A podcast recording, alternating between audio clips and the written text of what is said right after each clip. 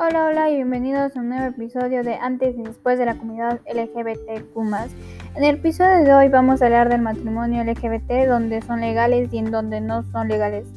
Este, el matrimonio entre personas del mismo sexo, también conocidos como matrimonio homosexual, matrimonio igualitario, matrimonio gay o matrimonio LGBT, es la institución que reconoce legal o socialmente un matrimonio formado por dos hombres, dos mujeres o, eventualmente dos personas del mismo género.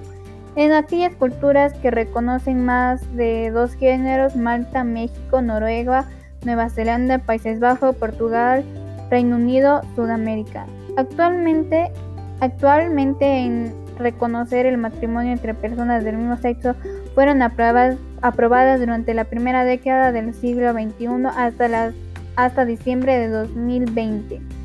30 países, Alemania, Argentina, Australia, Austria, Bélgica, Brasil, Canadá, Colombia, Costa Rica, Dinamarca, Ecuador, España, Estados Unidos, Finlandia, Francia, Irlanda, Islanda y Luxemburgo, eh, Suecia, Suiza, Taiwán y Uruguay permiten casarse a las parejas del mismo sexo en todo su territorio o parte del mismo. El último fue Sudamérica, Suiza, perdón, el 18 de diciembre de 2020. Como dije anteriormente, esos son los países donde actualmente legalizaron el matrimonio igualitario. Sin más que decir, esperen el próximo episodio. Chau, chau.